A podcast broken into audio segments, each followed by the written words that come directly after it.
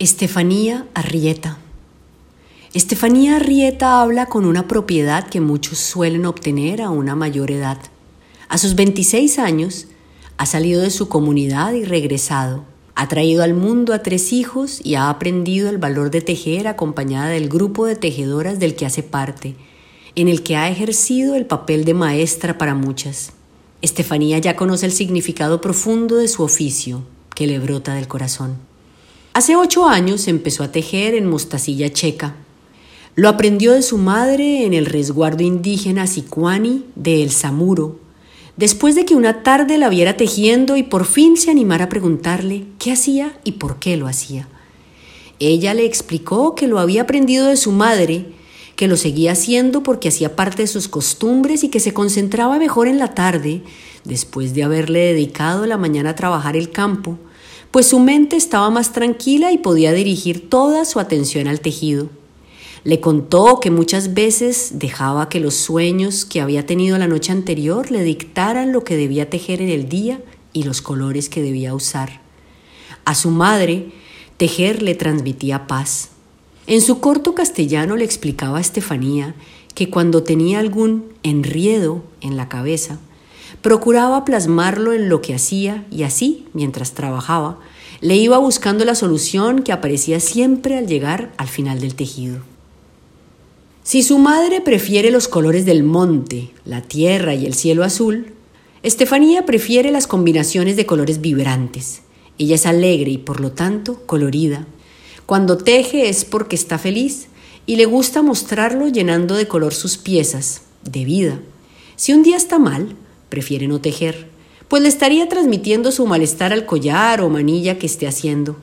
En el camino de formarse como artesana, ha aprendido a armonizar sus piezas con lo que lleva dentro suyo y entregarlas limpias de cualquier mal sentimiento.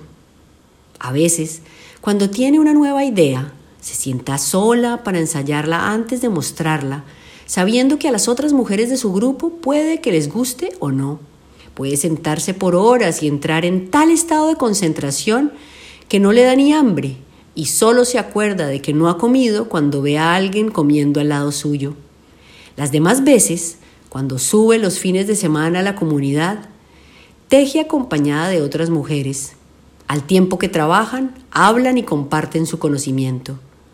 Del grupo hacen parte 15 mujeres, entre los 10 y 65 años, y su trabajo ha inspirado además a los hombres de la comunidad que hoy en día tienen su propio grupo.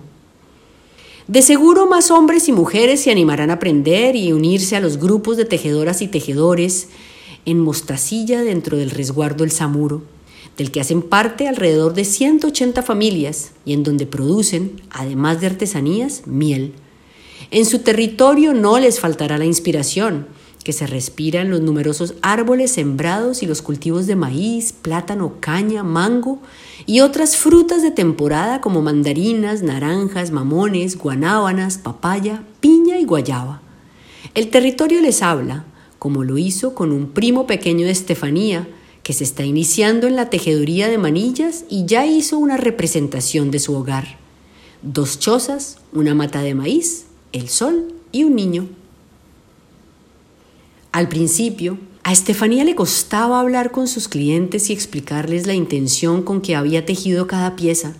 Se escondía detrás de su madre, pero aprendió que solo ella puede transmitir el significado de su trabajo y asimismo ahora alenta a sus compañeras para que superen la pena y hablen de lo que conocen mejor que nadie.